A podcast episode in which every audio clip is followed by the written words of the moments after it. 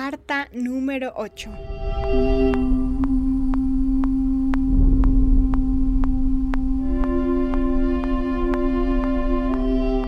Mi querido Germán, después de las fiestas y el incendio, todo volvió a su ritmo normal.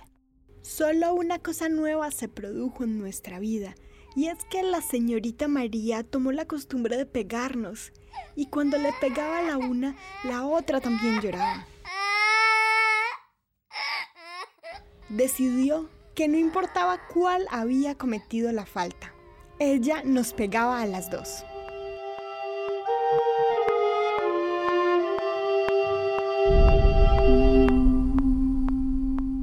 Un día llegó a la casa de muy mal genio. El niño estaba llorando porque era la hora de su tetero y ella decidió ese día darle un baño. Cuando estaba todo desnudo, lo alzó muy alto y mirándolo a la cara dijo, Este desgraciado se empieza a parecer a Eduardo. Entonces Elena le dijo que hubiera sido mejor guardar a Eduardo antes que mandar a hacer otro nuevo. Elena no había terminado la frase, que ya ella la estaba reventando a bofetadas. Antes de que terminara con ella, yo corrí a esconderme en el horno, el único sitio donde ella no podía entrar. Al día siguiente no fue a la agencia y estuvo todo el día encerrada en la pieza. Betsabe le subió el almuerzo y dijo que no quería comer. Cuando empezaba a estar oscuro, nos llamó para que subiéramos a su pieza. Todas las cosas estaban en desorden y en el centro los dos baúles abiertos. Había empezado a empacar la ropa. Nos anunció que volvíamos a Bogotá. Nos acusó ser la causa de todas sus desgracias. Sin ustedes mi vida sería otra. Nunca hubiera venido a este pueblo miserable. Yo podría estar muy lejos y tener todo en la vida, pero con ustedes siempre entre los pies estoy atada como un animal. Eso es, atada como una vaca. Pero, eso sí, les aseguro que esa situación no puede durar mucho tiempo. Yo les juro y se acordarán de mis palabras, que a la primera oportunidad que se me presente, las voy a regalar a alguien. No me importa a quién. Y ahora, lárguense de aquí, que yo no las vea más, porque las voy a reventar a palos. Nos tomamos de la mano y bajamos la escalera. Fuimos derecho a la pieza del niño. Nos sentamos junto al canasto y nos pusimos a llorar. El niño nos miraba con los ojos grandes, abiertos, como si hubiera sentido lo profundo de nuestro dolor. Las lágrimas le empezaron a caer a chorros, sin dar ni un grito. Solo hacía pucheritos con la boca y sus ojos eran de una tristeza profunda. Los preparativos de viaje duraron varios días. Como ella no fue a la agencia, estaba siempre en casa. Y, por un sí o un no, nos gritaba o nos daba fuete. Fueron días muy largos y tristes.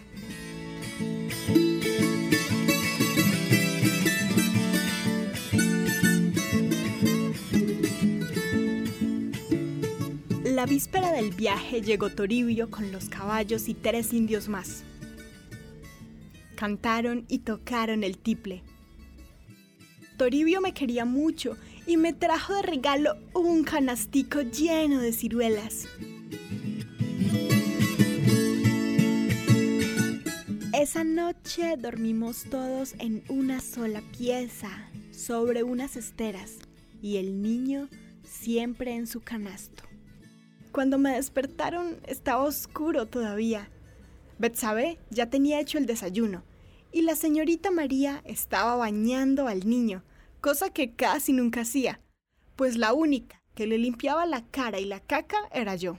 Elena me ayudó a vestirme, mientras Betsabe ponía en un canasto los cuatro chiros que representaban la ropa del niño. mientras yo tomaba mi agua de panela con una mogolla. Ellas dos envolvieron al niño en una cobija grande. Lo ligaron con una especie de banda blanca. Betsabe bajó para hacerse las trenzas y buscar el pañolón. La señorita María, que estaba muy nerviosa, empezó a gritarle para que se apurara porque íbamos a llegar tarde. Betsabe alzó al niño y el canastico con su ropa. Me tomó de la mano y salimos casi corriendo. Salíamos, los caballos estaban relinchando y Toribio estaba cantando en el solar. Betsabe me dijo en el camino que íbamos al río. Estaba tan oscuro que yo no veía el camino. Había tanto viento como el día del incendio.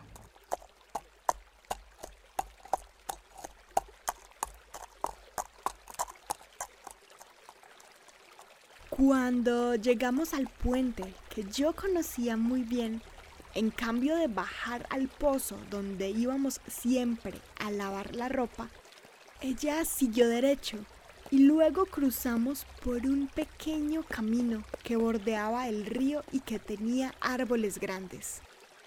Al fondo de ese camino vimos una casa grande de madera blanca que no era de paja, sino con el techo de tejas. Betsabe me dijo de esperarla junto a un árbol torcido que caía sobre el río. La seguí con los ojos. Vi que caminaba como en la punta de los pies, ligero, ligero, como si quisiera volar.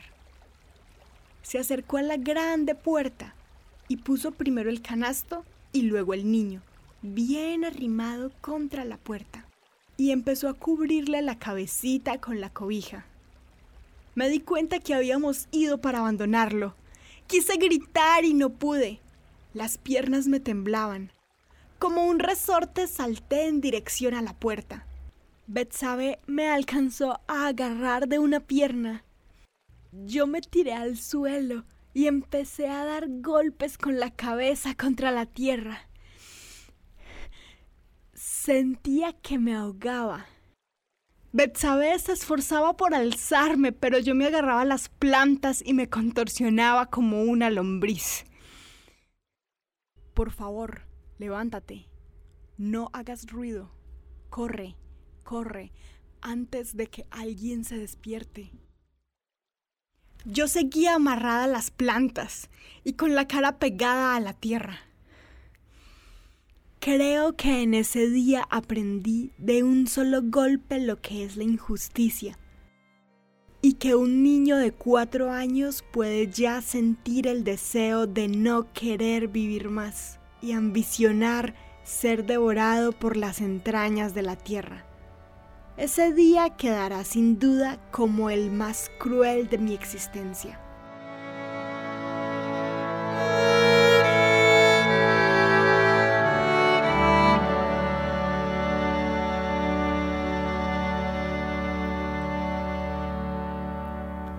Esta es una historia original del libro Memoria por correspondencia de Emma Reyes, publicado en 2012.